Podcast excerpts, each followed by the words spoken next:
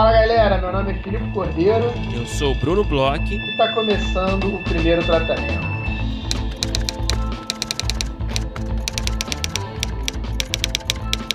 Fala Brunão, tudo bem? Fala Filipe Cordeiro, a voz do Brasil. Beleza?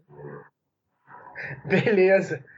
Brunão, hoje a gente tem um episódio importante, né? A gente está agora já para quem está escutando esse episódio quando sai, é, na cara do gol para rolar as nossas primeiras rodadas de negócio. Uhum. Então a gente fez um episódio bem focado, é, a gente trouxe várias dúvidas de apoiadores, ouvintes, mas a gente queria falar um pouco sobre como é que vai funcionar todo esse sistema, né, para ter essas primeiras rodadas de negócio totalmente online, né, Bruno? É, isso aí. As rodadas estão chegando, realmente estamos aí questão de alguns dias aí, todos imagino já estão treinando seus pitching, suas apresentações. E a gente trouxe esse especial aqui hoje, a gente conversou aqui, a gente vai falar mais à frente, né, um pouco da nossa convidada. Mas nesse, a gente fez esse, a gente resolveu fazer esse episódio especial, focado aí em questões da rodada, né? Na conversa a gente vai fazer muito, vai falar muito sobre pitching e, e muito da conduta de que o roteirista, é, dicas, né, de conduta para o roteirista nas rodadas. Mas aqui nessa na cabeça, né, nessa introdução aqui desse episódio, a gente vai falar um pouquinho de informações gerais, básicas, para você que vai participar das rodadas, ou você aí que participar, vai participar de outras rodadas também, quem sabe na próxima edição também. Então a gente tem algumas informações básicas, né, Felipe? Eu acho que para a gente começar, só para explicar brevemente, né, todo mundo né, que vai participar da rodada já recebeu um e-mail né, com com algumas orientações. A gente queria explicar só o funcionamento rapidamente do Zoom. Né? Todo mundo está acostumado a, usar essa plataforma hoje em dia, ter reuniões e ter aulas, né? tem muitas palestras rolando no Zoom, mas o nosso esquema do Zoom é um pouquinho diferente nessa rodada, porque, logicamente, todas as rodadas de negócio, todas as reuniões das rodadas vão ser individuais. Né? Então, você, a gente vai ter, através do Zoom, salas privadas para cada player, né? Então, assim que você clicar, você autor participante da rodada, assim que você clicar no link que a gente te enviou, né, o link compatível com, com o horário da sua rodada, você vai é, cair ali no Zoom, como acontece geralmente, e a gente vai te encaminhar para a sala que onde você vai ter sua reunião. Então, se você vai ter uma reunião com a O2, é, a gente vai te encaminhar diretamente para a sala da O2. É só você esperar é, na verdade, em questão aí de, de alguns segundos ou minutos, certo, Felipe? É isso. A gente pede, inclusive, que os roteiristas que tiverem reuniões, eles entrem no link uns cinco minutos, um pouquinho antes assim da reunião, porque a gente já vai direcionando cada um dos roteiristas para as salas e coloca todo mundo ao mesmo tempo, né? Como você falou, são as reuniões de 20 minutos a gente pede também para os roteiristas quando entrarem nessa. Porque na verdade as pessoas vão entrar numa espécie de lobby, né? Onde vão estar uhum. eu e o Bruno, ou eu, eu, ou eu ou o Bruno. Sempre vai ter alguém, um de nós, nesse lobby. É, e aí a gente pede que o autor ele coloque o, o, nome dele, o nome que ele se inscreveu nas rodadas, para facilitar né, a nossa vida, para a gente já uhum. saber onde a gente vai botar cada uma das pessoas. A gente pediu também que indicasse para a gente os coautores, porque a gente tá, tem aqui a lista de todo mundo que vai participar para a gente já fazer o mais rápido possível essa, essa, esse encaminhamento né, das pessoas. Exatamente, lembrando que, né, como a gente já explicou também diversas vezes, também no e-mail que todos receberam, né, cada é, projeto, né, cada reunião, o autor tem direito a convidar mais um coautor. Né? Então, por mais que seu projeto tenha, sei lá, quatro pessoas escrevendo, a gente tem uma limitação tecnológica aqui, né, para dar tudo certo. Então a gente criou essa regra, essa limitação para você ter poder só convidar mais uma pessoa. Então a gente pediu, como o Filipe disse, indicação de quem seria essa pessoa, se houver uma pessoa a mais que você gostaria que participasse da reunião. Você diz para a gente, para a gente já anotar aqui, ter essa informação e para a gente saber quem que a gente tem que direcionar para cada sala, né? Exato. Outra coisa que eu acho importante também falar, que é legal as pessoas saberem, é que vocês vão poder é, dividir tela com os players. Então, se você tiver alguma apresentação, se você tiver até, por exemplo, se você tiver algum vídeo, você quando dividir tela tem uma opção para você também dividir o áudio. Então é legal você dar uma olhada nisso embaixo à esquerda no Zoom. é, quando você dividir a, tela, se você for dividir alguma apresentação que tenha áudio e vídeo, você marca essa opção. Então, se você tiver algum tipo de apresentação, algum tipo de bíblia, algum tipo de é, teaser, você vai poder apresentar. A gente falou bastante na entrevista sobre isso, de como controlar o tempo, então prestem atenção que é, a nossa convidada vai explicar bem direito como é que você deve fazer isso. E a gente também pede uma coisa que é o seguinte: para as pessoas deixarem sempre a câmera habilitada, desde o primeiro momento, quando entrarem até quando forem fazer as reuniões. É melhor manter uma reunião meio olho a olho. E fora isso, eu acho que as grandes questões que chegaram a gente vão ser respondidas na entrevista.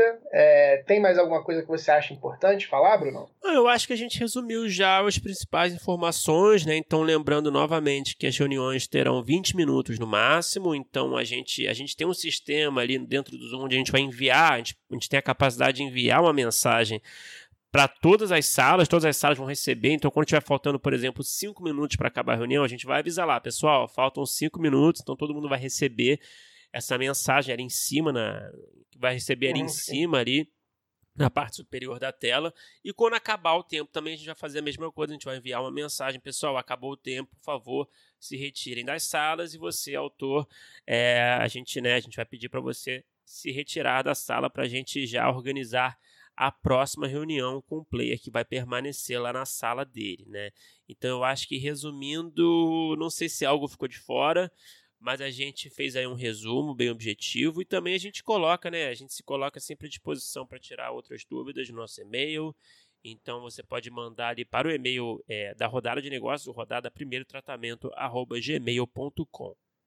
É uma última coisa que eu lembrei aqui, Brunão. Como a gente já falou e a gente fala mais, mais vezes também na entrevista, é bom treinar o Zoom e é bom baixar o Zoom. Uhum. É, se você for fazer no computador, procura, tem como baixar para o computador o Zoom. Se você for fazer por telefone, por qualquer motivo, também tem como baixar o Zoom no, no, aparelho, porque você pode entrar nos links do Zoom direto pelo navegador. Né? A gente recomenda que não faça isso, que baixe o Zoom, que tem aí de graça, não tem problema algum, é, é não tem que pagar, não tem que é, ter nenhum tipo de licença especial, é, mas é um, a nossa recomendação. É, baixe o Zoom antes, teste o Zoom antes em casa, é, a conexão, se você, principalmente se você tiver é, apresentação, testa como é que funciona a divisão de tela, como é que funciona para outra pessoa poder ver, ouvir, como é que você vai passar.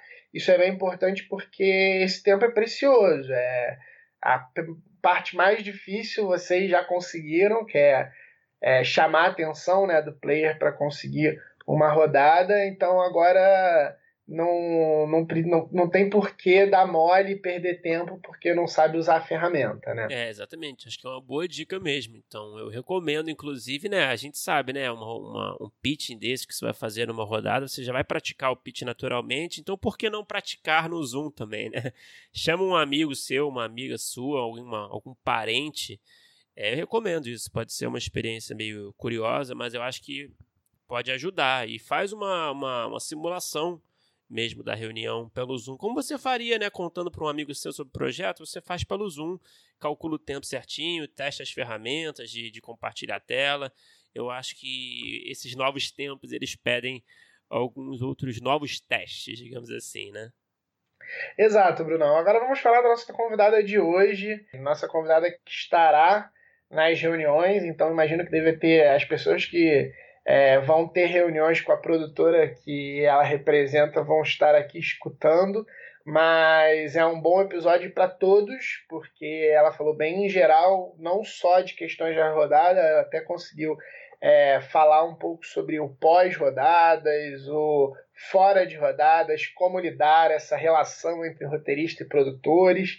É, é uma pessoa que a gente teve muito contato por conta das rodadas e que faz um trabalho muito legal, é, tem uma preocupação muito legal, é, parecida até com a gente aqui do primeiro tratamento, de manter diálogo, de falar sobre o mercado. Uma pessoa simpaticíssima, que foi uma delícia conversar. Conta aí, não com quem que a gente falou hoje? A gente conversou com a Laura Barzotto, Laura Barzotto, produtora da Abroros, né? E ela ela tem um trabalho muito legal nas redes sociais, né? Que é uma coisa que não acontece com, uma, com muita frequência, né? A gente tem alguém de produção, alguém dessa área de produção que está interessada sempre em ler é, projetos de roteiristas, ler loglines, ler sinopses, dar um parecer, dar um feedback ali, né? Falar muito, dar dicas mesmo é, do ponto de vista de uma produtora, né? Como ela é, mais dicas sobre o, o, é, os desafios do roteirista, né? Todas as situações onde o roteirista vai se encontrar apresentando projetos. Então, a Laura é uma aliada, é uma aliada ali entre os produtores. Tô brincando, né? Logicamente todos são, quer dizer, nem todos, a maioria. Mas a Laura faz esse trabalho muito legal. Eu gosto muito de, de, de, de, dar uma espiada ali na, no Instagram dela. E a Laura conversou com a gente sobre a rodada, como o Felipe já adiantou aí, falou muito sobre pitching, sobre a relação do roteirista com, com o player, né? Ali no antes, durante, depois, se, se vale a pena entrar em contato depois com o player também, como é que você tem que lidar com com os, os fracassos, com as frustrações, será que você tem que ser otimista, pessimista, você tem que encher o saco, não tem que encher o saco. É, foi um papo e foi muito agradável também, né? A Laura é muito divertida. É isso. É, a gente deseja também boa sorte a todos os roteiristas, a todos os produtores e canais também envolvidos nas rodadas. Esperamos que as reuniões sejam produtivas, que é, gerem novos negócios, que sejam é, séries longas, curtas, ou então que sejam oportunidades de emprego. É, boa sorte a todos, muito obrigado a todos que confiaram os projetos, as produtoras e os canais que confiaram também na gente para entrar com a gente nessa jornada. E vamos ouvir aí esse papo que eu acho que vai ser bastante esclarecedor. Bora escutar.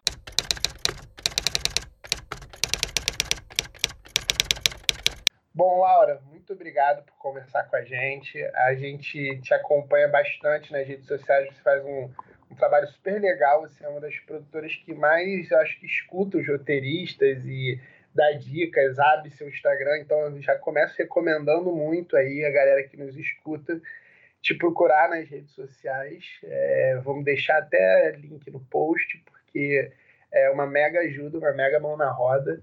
E eu queria abrir essas perguntas, é, as perguntas que a gente vai fazer um pouco sobre pitching hoje, perguntando sobre quais são as expectativas que os roteiristas podem ter numa rodada de negócio. É, eu acho que é legal a, a, gente falar um pouco sobre isso, porque às vezes as pessoas vão com uma expectativa talvez maior do que realmente elas representam no mundo real. Uhum. É, primeiro, obrigada pelo convite. Eu tenho feito um trabalho no Instagram que se propõe justamente a falar de produção para não produtores, né? E também para produtores, mas no sentido de que eu vejo muita gente que não sabe muito bem o que é produção e aí acaba colocando o produtor no lugar de inimigo, né? Tem muito esse conceito, ah, o produtor, ele não gosta de mim, ele não gosta do meu trabalho. Pode falar palavrão? Não sei se pode falar palavrão. Pode, fica à vontade. Vai, por favor, a gente precisa falar.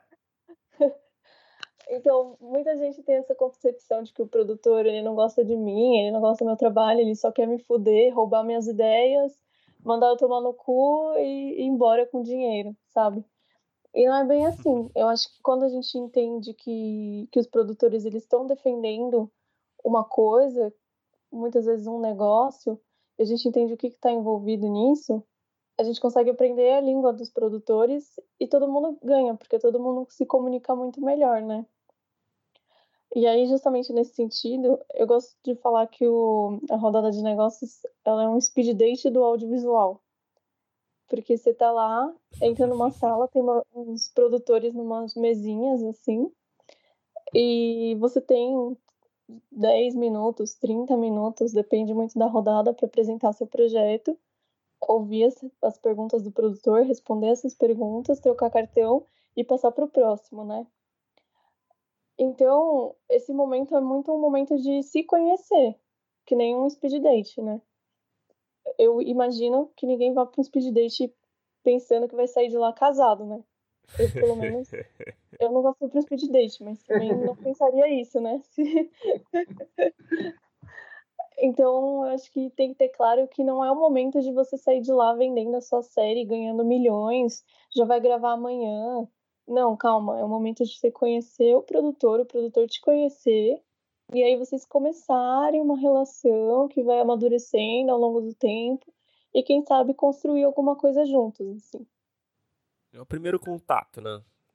É, um primeiro contato. Perfeito. É, perfeito. Laura, deixa eu. Eu vou aproveitar aqui as perguntas que a gente recebeu é, dos nossos apoiadores, que foram muitas. E a primeira pergunta que eu vou fazer aqui, deixa eu só encontrar aqui, é do Guilherme Petri. Ele perguntou assim, que é para o momento antes da rodada, como fazer o olho de um produtor ou produtora brilhar em mil caracteres? muito bom. o jeito como ele coloca é muito bom, né? É... Eu acho que é muito difícil esse desafio, né? De fazer o olho do produtor brilhar em mil caracteres. Eu sei porque eu tô do lado que tem que fazer o olho do edital brilhar em mil caracteres, muitas vezes, né? Então, é um desafio de você conseguir apresentar o seu projeto de uma maneira que seja simples, clara, objetiva e atraente. E só de falar essas palavras já fica muito difícil. Porque, vamos supor que você tem uma série que tem todo mundo complexo, tem idas e vindas, tem viagem no tempo, multi, sei lá, linhas paralelas, de universos paralelos, dificilmente você vai conseguir passar tudo isso em mil caracteres, né? Então, eu acho que a, a principal coisa é você parar e pensar o que, que é essencial disso, do material que você está apresentando, que você possa colocar de maneira resumida e que fique claro. Isso é importante. Eu estou repetindo muito porque é importante mesmo, né? Porque eu tenho que, eu, enquanto produtor, eu, eu tenho que entender o que, que caralho você quer falar. Sobre o que, que é isso. E para isso tem que estar bem claro, tem que ter um começo, meio e fim, tem que, tem que ter uma linha lógica de raciocínio. E eu tenho a impressão que você conseguindo fazer isso já é metade do caminho andado, assim. Porque produtor é um bicho com pressa, né? Se for produtor paulista ainda, então. Tô brincando. Mas produtor é um bicho com pressa, assim. A gente lê um negócio que tá meio mal escrito, que a gente não consegue entender direito, a gente fala, putz, não entendi, vou pro próximo. E vai mesmo. Porque é, é isso, a gente não tem muito tempo para ficar gastando com essa parte de seleção de projetos. Então, quanto mais você facilitar o nosso acesso ao seu projeto, melhor para você. Mas tem, tem alguma faceta assim de um projeto nesse momento, né, da é, quando você recebe o projeto, tem alguma faceta que te chama mais atenção, costuma chamar a sua atenção? Seria mais talvez em termos de plot, uma premissa forte, talvez uma, uma, uma personagem que chama atenção, uma, um tema? O que que, o que que costuma, qual tipo de faceta costuma te chamar mais atenção nesse momento? Vou dar uma resposta que parece que eu tô fugindo da, da pergunta, mas não é não. é que isso vai depender muito da produtora, né? De produtora para produtora, porque cada produtora tem um perfil de produção. Isso até me perguntaram no Instagram recentemente, eu respondi isso também. Porque é muito diferente. Você vai pegar, por exemplo, a O2, faz filmes muito diferentes da 19 Filmes, que faz filmes muito diferentes da Bananeira Filmes, que faz filmes muito diferentes da, sei lá, da Black Maria. Cada produtora vai ter um perfil de produção, né? E aí, nesse sentido, cada produtora vai estar atraído por uma coisa, um tema. Ah, vamos supor, né? Eu gosto mais de tema. Ah, não, eu gosto mais de personagens fortes. Ah, não, eu gosto mais de histórias instigantes. Acho que isso depende muito da produtora. Mas falando do seu ponto de vista, você querer dificultar de colocar contra o muro. Parede. Você, tipo, pessoalmente, assim, na sua visão, você tem uma faceta que te chama mais atenção? Costuma, ah, você não... varia também, né? Sim. Eu sei que nessa edição do. Não sei se eu posso revelar essas informações, gente. Informações de bastidores. Nessa edição das rodadas de negócios de vocês, né? É, o que o meu chefe me pediu para ler eram principalmente que tivessem personagens bem delineados e histórias, vou falar fora do comum, parece genérico, e é um pouco. Mas é no sentido de que, como a gente está lendo muitos projetos, né, não só de rodadas de negócios, mas o tempo inteiro tá lendo projetos, assistindo, assistindo pitching, vendo coisas que as pessoas mandam, a gente acaba tendo um pouco um, um panorama geral, né, do que está sendo produzido, do que está sendo escrito. E é interessante pensar um pouco quais são os projetos que são diferentes disso, sabe? Quais são os projetos que são diferentes da média. Uhum. Eu sei que falar isso coloca um peso gigante, né, nas costas do roteirista, porque, porra, você tem que fazer um negócio super diferentão de mais, sei lá, duas mil pessoas que estão no mercado escrevendo coisas e produzindo coisas. Mas é. é. Essa é a carreira. É, então, o desafio, quando você se inscreveu nesse trabalho, o desafio já estava dado. Ô, Laura, eu vou aproveitar também aqui é, pergunta do, do, dos nossos ouvintes. E é uma pergunta que foi feita até por mais de um. Eu vou selecionar um aqui e, e os outros sintam que a gente perguntou por eles também. É, o que, que você acha interessante apresentar durante a rodada, em termos de é, é, material mesmo? Assim, é, uhum.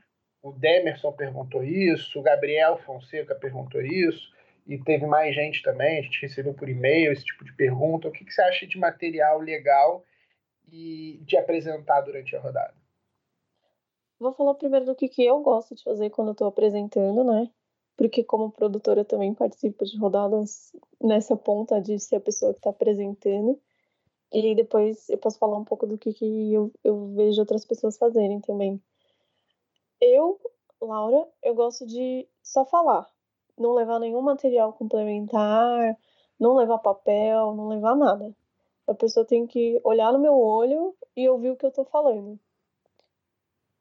E aí, nesse sentido, você tem que preparar o seu projeto para conseguir falar os pontos principais dele naquele tempo que você tem.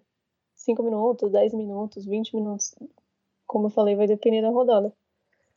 E é muito difícil, tem que ensaiar, e tem que ensaiar pra caralho, e tem que ensaiar mesmo, porque senão você vai chegar, vai se perder, não vai lembrar o que é que tinha que falar, vai perder o tempo, aí perdeu o tempo, fudeu, porque tem que trocar de mesa pro próximo speed date, aí você vai ficar pensando nisso o resto do dia e não vai aproveitar nenhuma reunião, sabe?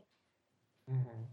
Mas tem bastante gente que gosta de levar, principalmente a apresentação, apresentação num computador, num iPad, alguma coisa assim. Ou no caso, né, como a gente vai fazer as rodadas online, imagino que eles possam compartilhar a tela. Uhum. Uhum, vão poder, sim. Sim. E aí, a minha dica para quem quer fazer uma apresentaçãozinha bonita é, é deixá-lo o mais simples possível, para não ficar disputando atenção. Porque se eu tiver três parágrafos de texto para ler enquanto a pessoa está falando, vai ficar tipo um camaleão, assim, né? Um olho aqui, um olho ali, e o cérebro em nenhum lugar. Essa é uma dica importante mesmo. Sim. Mas você acha que essa parte da, da estética, assim, da, da parte gráfica, ajuda de certa forma a dar o tom, a fazer entender o tom do projeto? Ajuda, ajuda, ajuda. Eu acho super legal quando eu tenho algum tipo de apoio visual que que possa justamente me ajudar a construir esse clima, o gênero, quais são as referências visuais, porque demonstra que o roteirista já teve um cuidado de pensar nisso, né? Uhum. uhum. Ah, calma aí, só outra coisa que tem às vezes é que eu acho que no caso das rodadas de vocês, não sei se seria uma opção, mas uma coisa que tem às vezes é vídeo também, um teaser se alguém já tem um teaser, um monstrozinho, alguma coisa assim para mostrar, também é legal, porque vai nesse sentido de ter um apoio visual, e aí, nesse caso seria um apoio audiovisual ao projeto, né? Uhum. É, tem essa, vai ter essa possibilidade também, né? De compartilhar a tela, né? Para vídeo e também para imagem estática também. Uhum. E eu vou fazer uma pergunta que é uma variação dessa que o Gabriel Fonseca mandou, se tem alguma coisa diferente ou especial para apresentar projeto de documentário. Também o que, o que apresentar, mas voltado para documentário. Se tem alguma outra coisa que possa ser apresentada nesse caso específico. Uhum. Ah, o, pro, o projeto de documentário ele é um pouco diferente, né, de você apresentar. Porque por mais que você possa criar um roteiro de documentário, por exemplo, você nunca vai saber exatamente o que é que você vai gravar na vida real, né? Porque uma vez você vai pra rua, você não tem muito como controlar aquilo que está acontecendo. Então eu acho que o legal na proposta de documentário é você dar um panorama geral, falar, por exemplo, qual é a ideia, no sentido de sobre o que é o documentário, qual é o assunto do documentário e qual é a importância dele.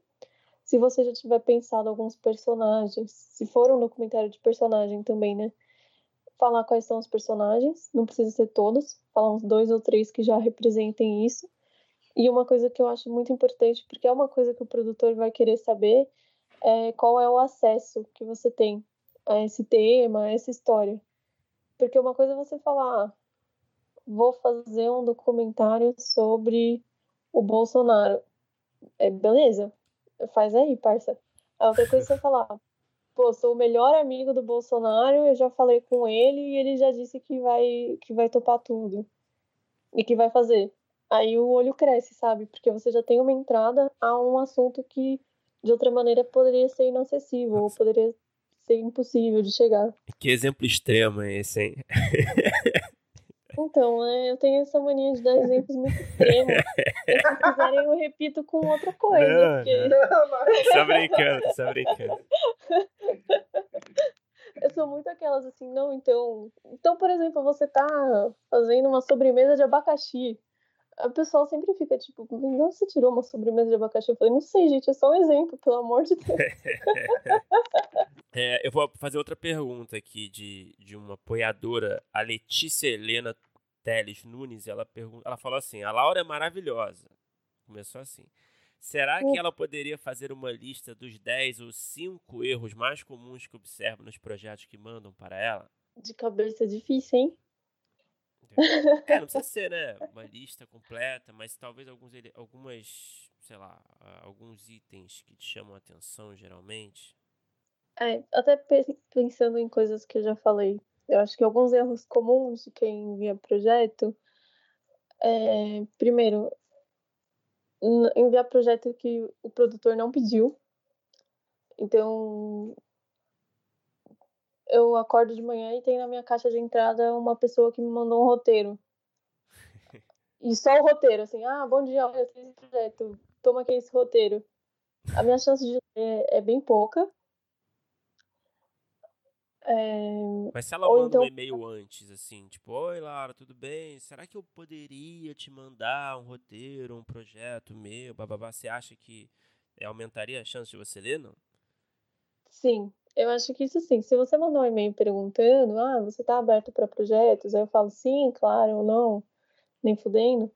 Aí eu acho que uhum. sim, que a pessoa pode mandar. Mas mesmo assim, eu acho que o próximo passo seria mandar uma sinopse, um argumento reduzido. Uhum porque porque é isso, porque, por exemplo, pela sinopse eu já consigo saber se o gênero desse filme tem a ver com a produtora que eu trabalho. Uhum. E aí, se você pular essa etapa, eu vou ter que ler mais coisas para descobrir isso, sabe? E daí vai ser uma perda de tempo minha e do roteirista também, porque o roteirista também vai ter que esperar o tempo de eu ler tudo para pensar, para dar um retorno. Quando pela sinopse eu já poderia dizer gosto, não gosto, manda mais coisa, manda menos. Opa, perdão. Manda menos coisa. Isso eu acho que isso é um erro bem comum, né?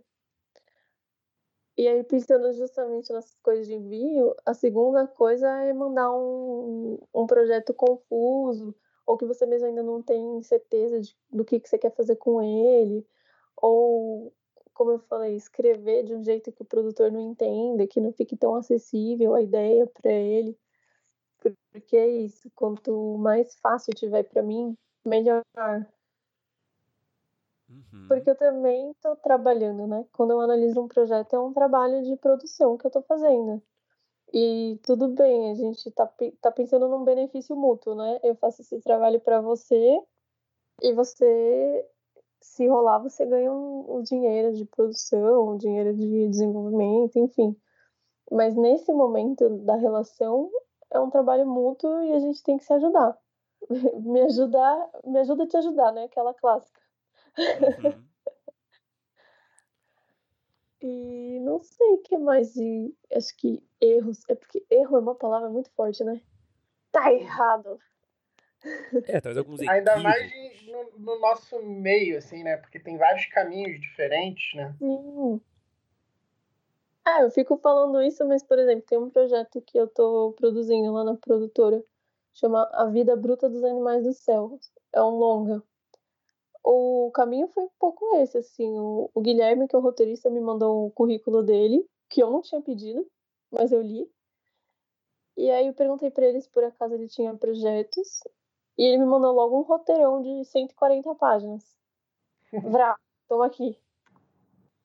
E aí nem eu li, assim, eu tava, um, tava viajando, eu acho, aí eu tinha um tempo para matar, eu li o roteiro e eu amei, e a gente trouxe pra produtora, assim.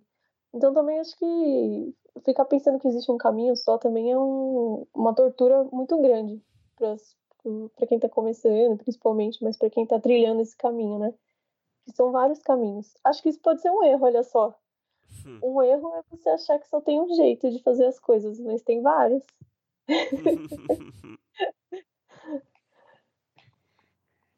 e, Laura, é, outra pergunta aqui que fizeram também, mais de uma pessoa fez, mas eu vou pegar aqui a do Rafael Eckhart. É, o que, qual, qual deixa, eu, deixa eu só ver aqui.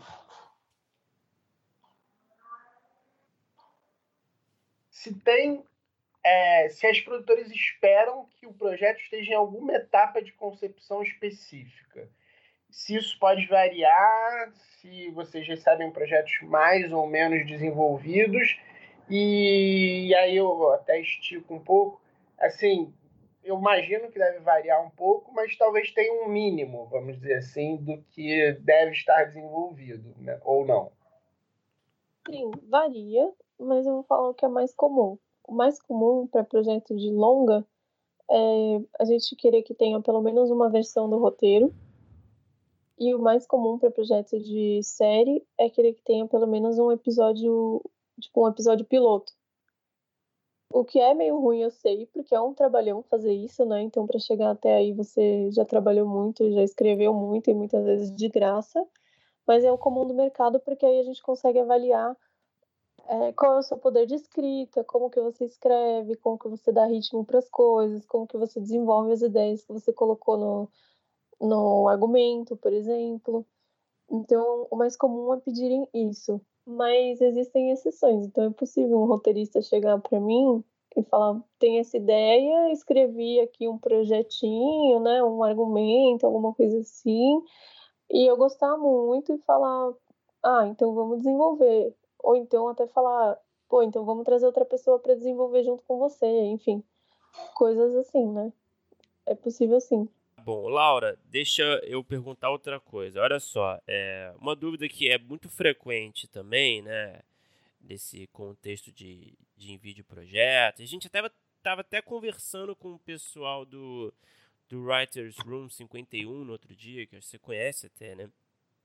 É, a gente estava conversando com o Guilherme, com a Jéssica, a gente estava falando sobre é, esse período de quando você se encontra, né? Você tem esse speed dating, né? De como você colocou aí com, com o produtor.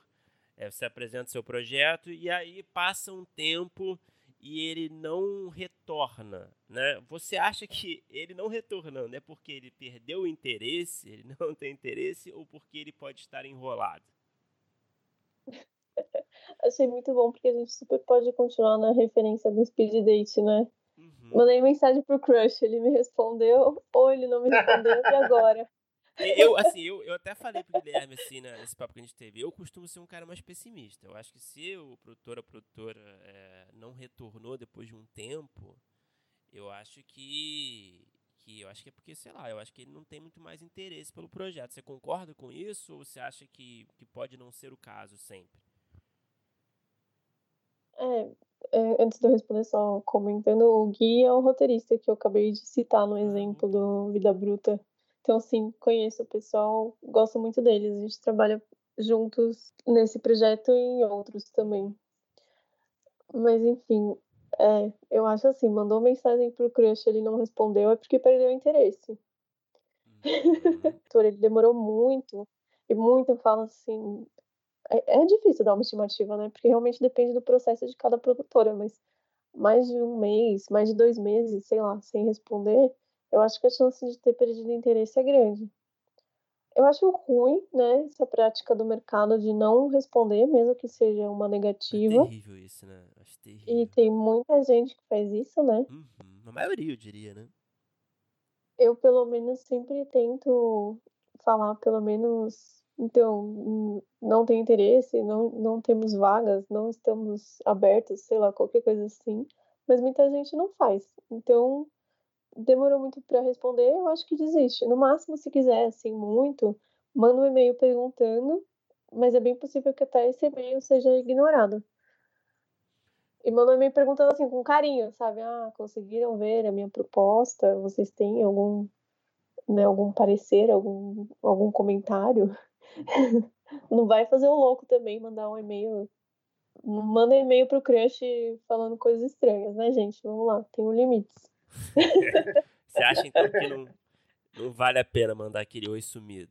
É, então, eu acho que um, um oi sumido com carinho, mas sem ser um oi sumido escancarado, assim, porque, né, a gente vai olhar e vai ficar tipo, oxe, filho, não pegou a minha dica aqui, né? Não tô interessado. Ô, Laura, seguindo um pouco esse, esse fluxo aí, também outra coisa que a gente conversou lá com o Guilherme, é o, vamos dizer assim, o follow-up do, do, do speed date, assim, é como você acha que é interessante e em quanto tempo você acha que é interessante manter um contato? Vamos dizer assim, que tenha sido o feeling da reunião tenha sido legal, você trocou lá cartões, ou no nosso caso virtual, trocou um contato, e aí como é que você acha que é a melhor abordagem logo em seguida? é, mandar logo o material o mais rápido possível, espera um pouco. É, você já falou um pouco, a partir do momento que mandou o material, se o produtor ficar muito em silêncio, pode ser que não tenha se interessado, mas é, vamos pensar no melhor cenário possível. Como é que você acha que o, o roteirista que entende que está dando certo tem que agir no próximo momento depois das rodadas? A primeira coisa é que se rolou uma química, muito provavelmente o produtor já vai dar uma dica, assim já vai falar: nossa, que legal seu projeto, me manda uma apresentação, me manda um argumento, me manda um roteiro. O produtor já vai pedir para você mandar alguma coisa porque ele quer ver mais daquilo que você está apresentando, né? Então isso já é um bom sinal, assim. O que eu, o que eu geralmente faço é que eu penso que, por exemplo, no caso do primeiro tratamento, a gente tem mais ou menos né, uma semana aí de reuniões então imagina que o produtor ele vai estar tá nessa sua reunião e também na outra, e na outra, e na outra, e na outra, e na outra. A mesma coisa de um evento, né? Muitas vezes essas rodadas de negócio elas estão dentro de outros eventos que duram também um determinado período de tempo. Então eu espero passar esse tempo, né? Acabou o evento, acabou a rodada, e daí dou mais uns dois dias, três dias e mando. Porque se você mandar no dia, na hora, assim, é muito provável que se perca, né? Porque o produtor tá doido fazendo outras coisas, às vezes nem tá lendo e-mail porque não dá tempo, ou tá, e aí, né, aquela coisa, vai ver o e-mail urgente, clica no, no e-mail que você mandou, aí, porra, já tá lido, aí você nunca mais vai recuperar esse e-mail, né? Então é bom dar esse tempinho, assim, do final do evento para mandar aquilo que, que o produtor te pediu. Ô, Laura, fazer uma pergunta bem prática, assim, de, de, da reunião, né? Do momento da reunião na rodada. Quanto tempo você recomenda que o autor ou a autora é, separem aí para apresentar? Porque a gente sabe, né? São 20 minutos de reunião, mas a gente sabe também que tem um, um tempinho de, de comentários, né? Feedback da, da, da produtora, do produtor no final. Então, quanto tempo você recomenda para a apresentação? Eu vou também colocar, incluir aqui uma outra pergunta do Guilherme Petri, que ele falou assim: é, o que é importante falar da trajetória do projeto, laboratórios, consultorias, é, orientações, mesmo sem ser perguntado? No caso de, de 20 minutos, eu acho que daria para fazer uma apresentação de uns 15 minutos, porque tem bastante tempo para passar pelos principais pontos do projeto e deixar cinco minutos para perguntas, porque é pouco comum que, que a pessoa que está escutando tenha muitas perguntas. Algumas provavelmente vão surgir, mas cinco minutos eu imagino que seja um tempo bom, assim, de perguntas e respostas. E se não der tempo de responder tudo, até é legal, porque aí você já, já fica o gancho para uma próxima conversa, né? Calma, qual que era a segunda É importante pergunta? falar da, traje, da, traje, da trajetória do projeto, laboratórios, consultorias, mesmo sem ser perguntado. Aí pensando que você tem 15 minutos, e a gente está usando esses exemplos por conta da rodada do primeiro tratamento, mas acho legal sempre fazer esse cálculo também para as outras tamanhos de rodadas que você vai encontrar aí na sua vida é, tem que ver o quanto que cabe de informação nesse tempo que você tem para falar, né? Se no caso dele, ele acha que, que ele consegue contar toda a história, contar todos os personagens, falar um pouco sobre quem ele é e por que, que ele está fazendo esse, esse projeto. E aí, pô, já treinei isso, já cronometrei isso, tá sobrando um tempinho. Acho legal incluir essa informação sim, porque é uma informação que agrega um valor ao projeto, né? se o projeto já participou de laboratórios, já participou de concursos e ganhou, isso indica que tem outras pessoas no mercado que também estão interessadas no projeto. Se não, uma coisa que, que inclusive é uma dica legal, eu acho que pouca gente é, pensa nessa parte na hora de se planejar, e é uma coisa que eu sempre faço, eu sempre penso quais são as perguntas que podem vir.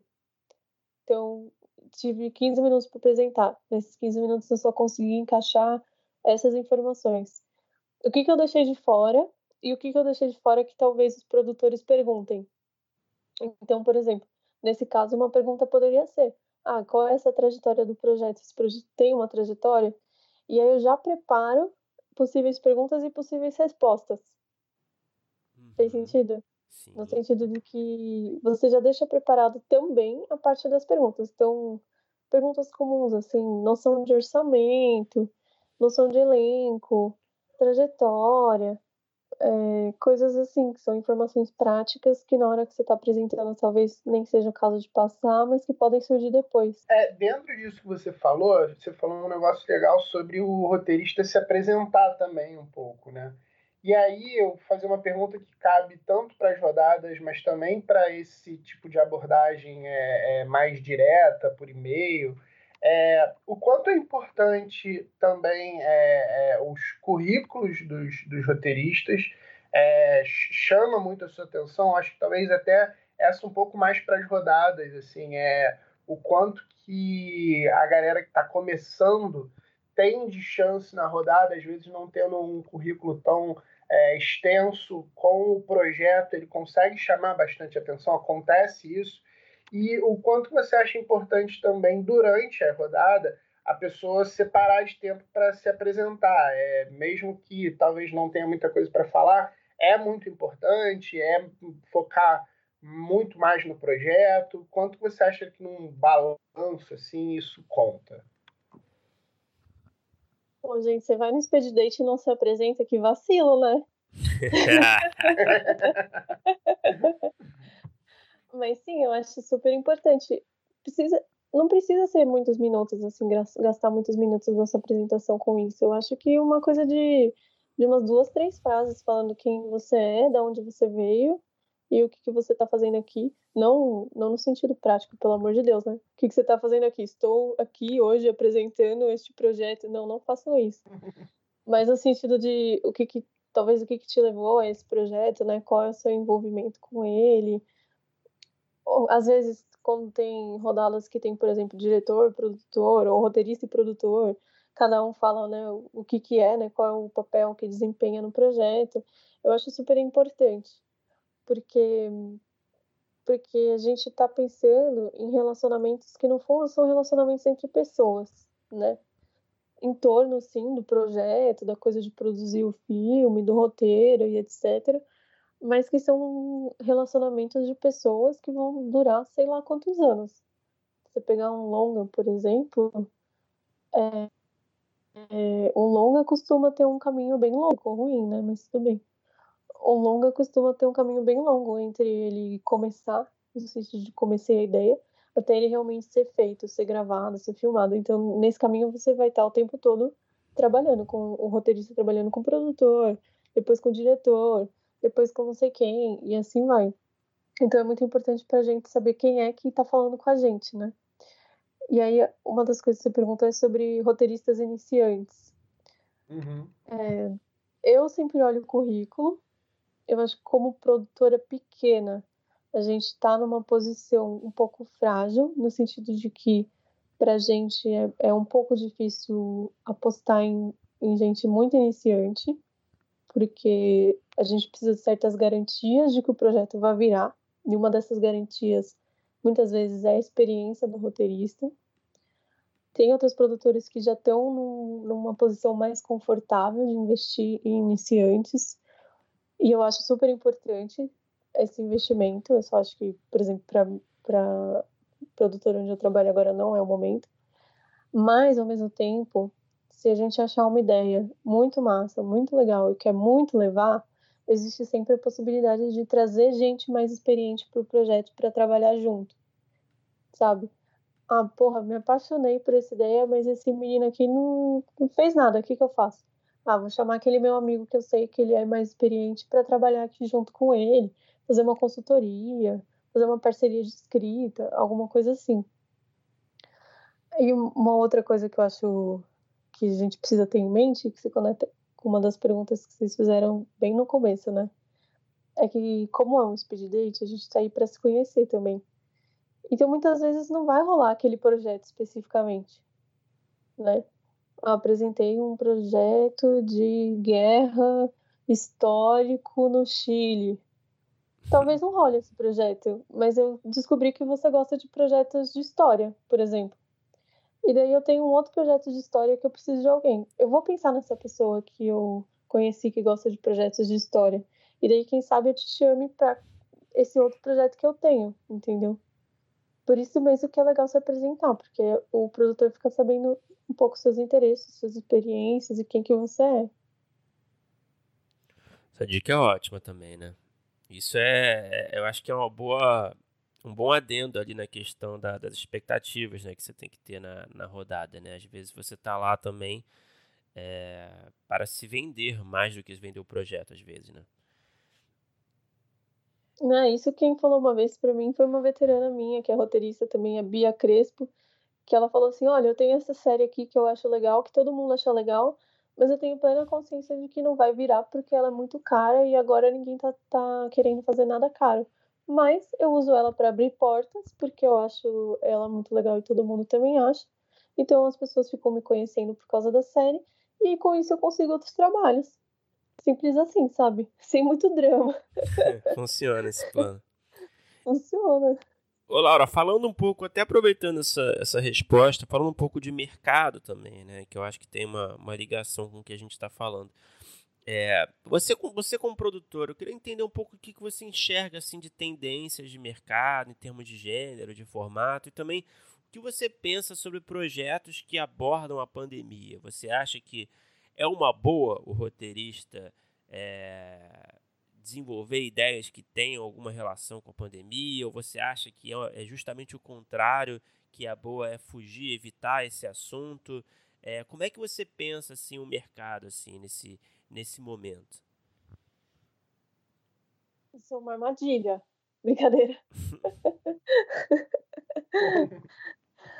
é, é, é, impossível a gente prever o mercado, né? Mas a, a sensação que eu tenho é que a gente está pensando em projetos que não falem sobre pandemia, no sentido de que a gente está muito cansado desse assunto já, né? Não sei se vocês estão, eu pelo menos estou de saco cheio. Nós também. Então, né, é a gente acorda de manhã e lê as notícias, a gente vai dormir à tarde e vê as estatísticas, a gente já está muito, muito dentro disso para a gente querer ver mais disso, né? Ao menos que seja uma coisa muito, uma interpretação assim muito fora da caixa, muito diferentona, sei lá, um recorte sociológico que vai analisar um assunto muito específico. Aí eu acho que até vale a pena, assim. Mas se não for, eu acho que tem que pensar em outros projetos que as pessoas queiram ver, né? uma coisa que eu falei, eu falei numa live com a Bea Góes, é sobre projetos que sejam mais good vibes, assim, mais família, mais positivos. Eu sinto que, por exemplo, esse tipo de projeto pode dar muito certo. Só que agora não é o momento de todo mundo sair escrevendo isso, porque, como eu falei, a gente tem um período entre escrever e o negócio estar tá pronto que é muito grande. Se você escreve um projeto Good Vibes agora, daqui a cinco anos talvez nem vale a pena. No sentido de que o mercado nem está procurando isso. Eu acho que é o momento para quem já tem algum projeto desse tipo em andamento, dar uma acelerada aí. Mas quem não tem, nem sei se é o momento de pensar nisso, sabe? Porque o grande desafio nosso, enquanto produtores de conteúdo, é isso: é, é prever futuro. Uhum. prever futuro de um jeito grandão, assim, porque é isso, eu tô vendo aqui nos próximos um mês, né, né? Tipo, no próximo mês a gente vai continuar em casa, a gente vai continuar fazendo isso, vai continuar fazendo aquilo. Mas a gente tem que prever o futuro de 5 anos, 7 anos, 10 anos, muitas vezes. A gente, a gente, sabe de muitos exemplos de filmes que demoraram 10 anos entre a primeira ideia e ele tá pronto. Tipo, que horas ela volta? Uhum. Que é bem difícil essa previsão de futuro. Eu, eu não, não sou mãe de nada, aquelas. não lê tarô, não sei.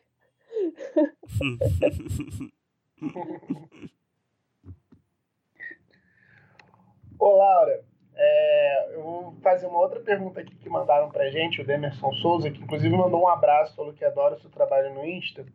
É, ele perguntou se os produtores envolvidos nas rodadas, eles costumam lembrar dos projetos que eles leram.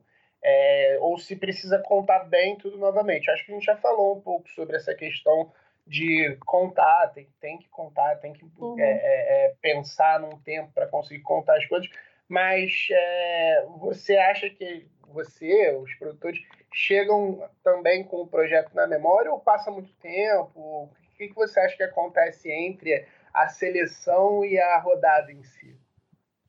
É, nunca ache que o produtor já sabe seu projeto. Sempre conte tudo de novo, como se você estivesse apresentando pela primeira vez mesmo porque tem, tem muitas coisas envolvidas, né? Pode ser, por exemplo, que a pessoa que seleciona os projetos não é a pessoa que vai fazer o negócio final. No meu caso, por exemplo, eu selecionei os projetos, eu separei 30 para o meu chefe, meu chefe leu e, e escolheu o, o, quais né, ele queria dentre esses 30, só que e é ele que vai fazer a decisão final de qual projeto que entra ou não. Então, no caso dele, por exemplo, ele não, não, não vai lembrar de tudo né? Não vai lembrar de todos. E então sempre sempre conte. Também porque mesmo que a gente lembre, sei lá, nesse dia a gente tá meio louco resolvendo um edital, resolvendo um, um orçamento, resolvendo uma pendência X, não não vale achar que sempre lembra, né? E uma outra coisa é que às vezes a gente lembra de projetos que a gente nem nem sabia que ia lembrar, assim, por exemplo, engraçado que foi o Demerson que fez essa pergunta, porque eu gostei muito do projeto dele, né? Ele tem um projeto bem legal, chama Mamãe Tem um Demônio. É muito bom. Chamou nossa é, atenção também. É bem legal. Mamãe Tem um Demônio. O, o nome já é incrível, né? E aí, enfim, por motivos de curadoria, acabou não entrando no, na nossa na produtora para qual eu trabalho, porque não é muito o perfil da produtora. Mas assim, não tem como eu esquecer esse projeto. Né? Acontece muito isso também, de você gostar de um projeto nessas leituras, gostar muito de um projeto, mas infelizmente ele não se encaixa no, nas demandas internas. Deve ter, deve rolar muito isso, né? Rola muito. Rola muito durante essas rodadas mesmo. Tinha muito projeto que eu falava, puta, que negócio muito legal. Mas ele não é o perfil da produtora. E, e é isso. Até por isso que eu falo, eu falei esses dias, essa semana no Instagram, o pessoal se identificou bastante, assim. Muitas vezes a gente vai sofrer uns nãos na cara que a gente nem sabe por que que é. E às vezes não é porque a gente é ruim, é, é o projeto é um lixo, a gente tem que né, desistir dessa carreira, sei lá. É porque tem outras questões envolvidas, né? No caso do projeto do Demerson, por exemplo, é isso, a gente não pegou esse projeto na rodada porque não é o perfil da produtora. Mas eu, Laura, amo muito esse projeto. E aí, por coincidência, a gente conseguiu se conectar no Instagram, enfim, a gente consegue conversar. Mas dentro da produtora para qual eu trabalho, eu não vou conseguir trabalhar com ele, não vou conseguir trabalhar com esse projeto, sabe? E tudo bem, não significa que o projeto dele é ruim. Significa que não se encaixou nas necessidades desta produtora específica nesse momento específico. É, é difícil, né, ter essa, essa frieza de pensar nisso. Sim, não. essa é porque é engraçado, né? A gente fala isso sempre nas rodadas, falando sobre as rodadas, né? Muitos projetos não são nem escolhidos por nenhuma, por nenhum player participante, e às vezes não é porque o projeto é ruim ou alguma coisa do tipo, né? Às vezes ele simplesmente não se encaixa no que os produtores estão procurando, né? E aí fica uma. Uhum. não tem uma, um retorno, né? É, concreto. E aí isso realmente, né, para nós que somos roteiristas neuróticos, isso certamente não ajuda, né? É, e ainda faço um adendo. E às vezes, assim, não se encaixa no que as produtoras estão procurando naquele momento. Não quer é dizer que talvez um pouco mais para frente, em outro, outro tipo de momento, tipo de demanda que a produtora receba, esse projeto não vá significar alguma coisa, né? É super isso. E já aconteceu também de, sei lá, eu li um projeto não sei quanto tempo atrás, naquela época não, não fazia sentido, deixei ele para lá. Aí, sei lá, depois de um tempo surgiu uma demanda a um canal. Um canal falou: pô, vocês não têm projeto disso? E aí a gente não tinha. Mas né, a gente poderia ter. Aí eu pensei: nossa, mas tinha aquele projeto que eu li, eu não sei quanto tempo atrás. Às vezes dá para ir atrás do projeto, às vezes não dá, porque depende do quanto você ficou de contato com a pessoa também. Mas acontece muito isso, assim, de das demandas mudarem, do perfil mudar, das coisas irem mudando. E acho que tem que continuar tentando. E uma coisa para vocês, queridos roteiristas tristes e, e carentes, muitas vezes. é... ter vários projetos, né? Não ficar só naquele um projeto que, que é o amor da sua vida beleza que é o amor da sua vida, mas, pô, a gente tá no speed date, galera. Vamos, vamos desapegar um pouquinho, né? É...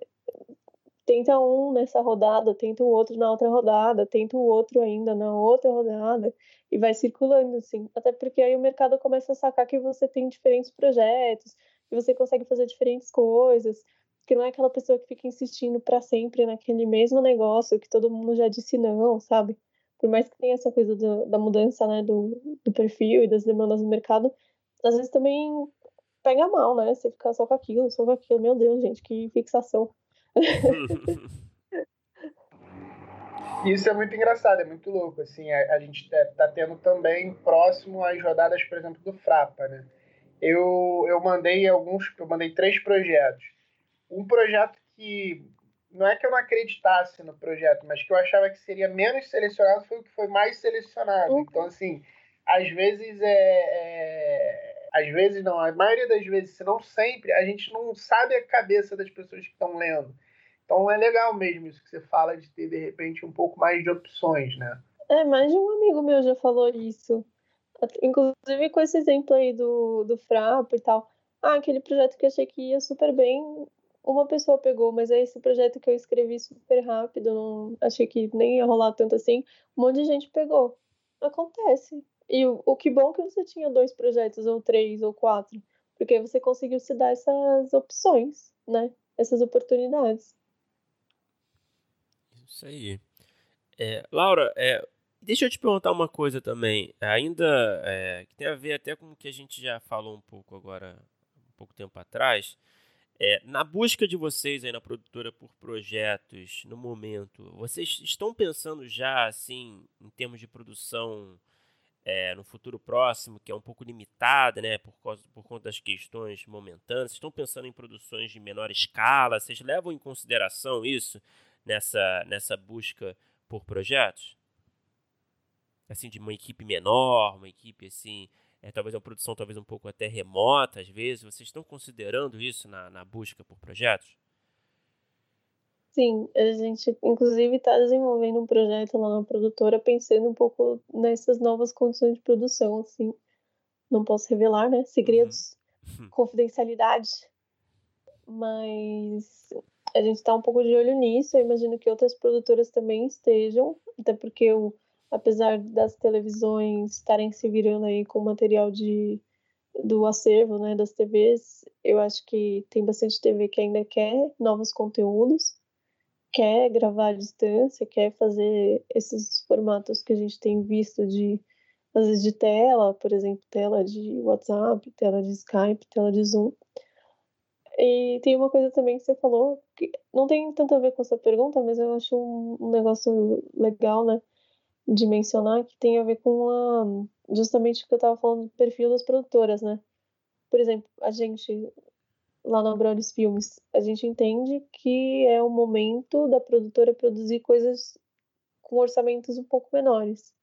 Porque por ser uma produtora que que está iniciando no mercado, não tem tanto portfólio assim, a gente sabe que a gente não vai conseguir bancar um negócio de 10 milhões da noite para o dia.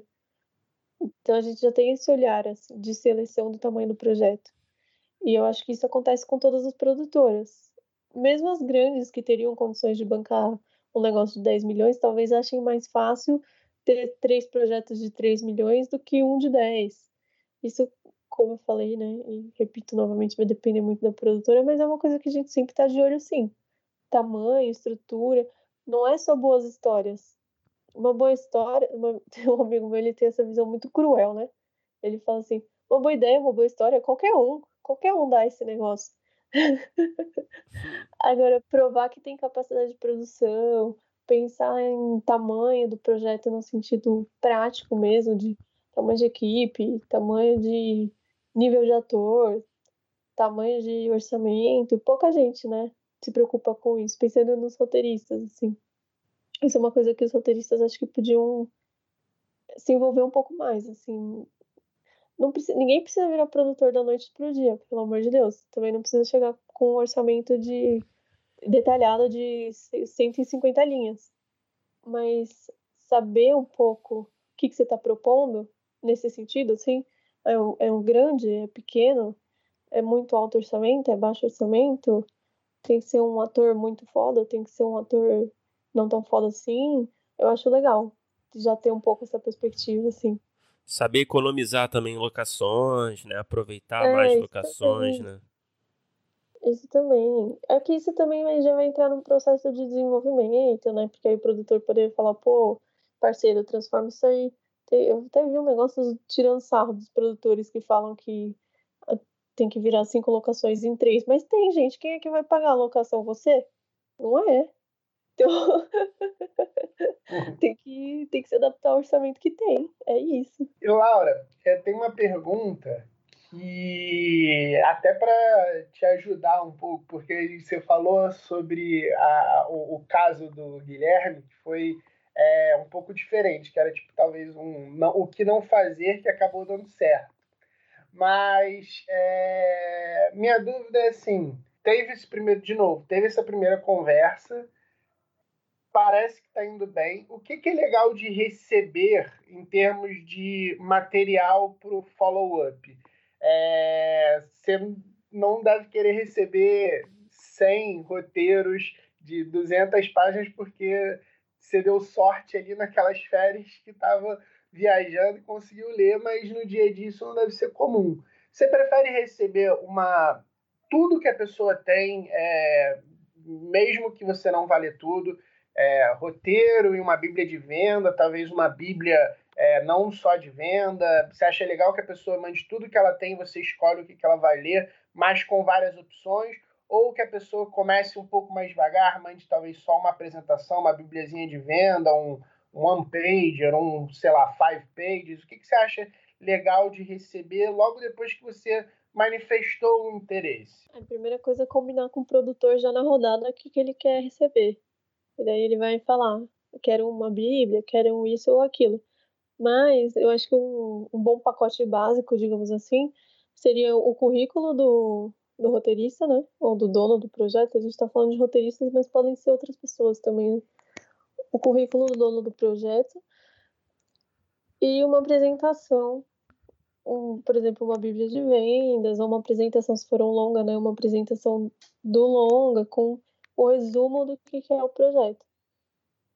Porque é exatamente como você colocou, né? Nem sempre eu tenho sorte de estar de férias e poder ler um roteiro de 140 páginas. Imagine ter a sorte de estar de férias e poder ler 20 roteiros de 200 páginas, né? Não vai rolar. Aí você nem vai querer entrar de férias.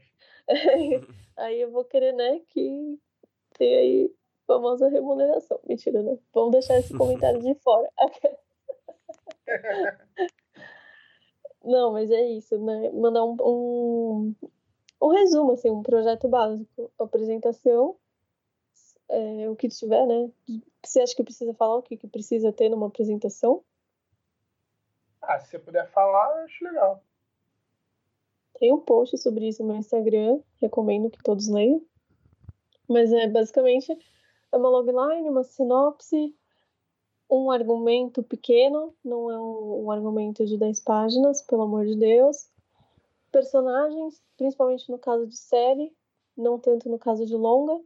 Se tiver diretor, coloca uma carta de direção, uma carta de intenção da direção, alguma coisa assim, envolvimento dele no projeto, enfim, alguma coisa assim. Biografia das pessoas envolvidas, que aí pode ser roteirista, diretor, quando tem produtora, pode ser biografia da produtora e os dados para contato. Eu acho que o, o resumo assim do que seria uma apresentação que passa por todos os tópicos é um pouco isso. Laura, perfeito. É isso, muito obrigado por conversar com a gente. Como assim, gente? Cadê as 325 perguntas? vieram. vieram várias, vieram várias. Foi bem legal. Assim... E, e, muita gente, muita gente perguntou, tanto que teve até aquele caso que o Bruno falou, muita gente perguntou a mesma coisa também. Uhum. É, as pessoas elas ficam dando voltas nessa. O que que brilha os olhos? Essa aí teve umas duas, três pessoas que perguntaram. É, mas a gente perguntou bastante coisa dele. Sim. É que são as dúvidas mais comuns, né? uhum. né? Que habitam este mundo da apresentação dos projetos. Faz super sentido. Eu gostei de responder. Espero que vocês tenham gostado das respostas. Vocês e os, os vocês ouvintes também, né? Nossa, Espero que eu tenha ajudado a lançar um pouquinho de segurança nesse coraçãozinho inseguro que todos nós temos. Mas Acreditem. Temos um pouquinho mais. e eu posso falar por mim, não sei se pelo Bruno, mas eu adorei as respostas. Achei muito bom o papo. Ah, é muito bom nós roteiristas temos um pouquinho. Olha, o produtor geralmente é o, é o cara que vai dar cara a tapa lá no palco do pitching. É Esse eu acho que é, é triste. Embora tenha bastante roteirista que também faça pitching em palco, mas acho que quando chega nessa parte, geralmente já é o, o produtor. Aí, querido, o coraçãozinho aqui fica bem pequeno também. É, sim, mas aí é um evento realmente, é um momento muito, né, porra, na frente da, de todo mundo, realmente. Um Nossa, isso aí, isso aí tem pesadelos com isso. Mas olha, Laura, brigadão mesmo, foi muito divertido também, super informativo e divertido e parabéns aí por esse trabalho que você está fazendo aí na, nas redes sociais, aí eu acho que é legal, né, você estender o braço aí para os roteiristas. Como produtor, a gente precisa de gente estendendo o braço também. Sim, muito obrigada pelo convite, obrigada por me escutar também. Tanto vocês como todo mundo que me segue e quem poderia estar escutando este podcast nesse momento. Porque uma coisa é eu falar um monte de coisa que eu sei, né? Outra coisa é eu encontrar pessoas que escutem e que me digam que isso faz sentido também na cabeça delas. Acho que isso me motiva muito, assim. Entender que o que eu estou fazendo realmente colabora com, com pessoas que existem e que têm essas inseguranças todas sobre as quais a gente estava conversando. Perfeito. Obrigadão, Laura. Prazerzão. É, posso fazer um mini jabazinho? Não sei se vocês acham que vale a pena ou não. Acho claro, mas, a, a Cinema do Brasil, que é uma associação que ela tem como característica principal apoiar a presença do cinema brasileiro lá fora, internacionalmente, está organizando uma série de cursos. Agora eu sei que eles estão com a inscrição aberta de um curso que tem um nome muito legal, que é Fiz um Filme e Agora, que não uhum. é tanto para roteiristas, né? Porque esse momento de Fiz um Filme não é tanto do roteirista, mas que ao mesmo tempo, como a gente está conversando que acha legal os roteiristas terem essa noção de produção também, então talvez valha a pena. E eu sei que tem bastante coisa legal planejada aí vindo deles. Então, quem quiser conferir, Só procurar Cinema do Brasil no Instagram, Cinema do Brasil, uhum. e dar uma olhada, ficar atento nos cursos. Maravilha, a gente bota até no post do, do episódio também o link. Massa. Tô tentando ver se eu dou um curso com eles também, mas não sei se vai rolar. Legal. Beleza, Laura, obrigadão novamente, prazer e a gente se esbarra por aí.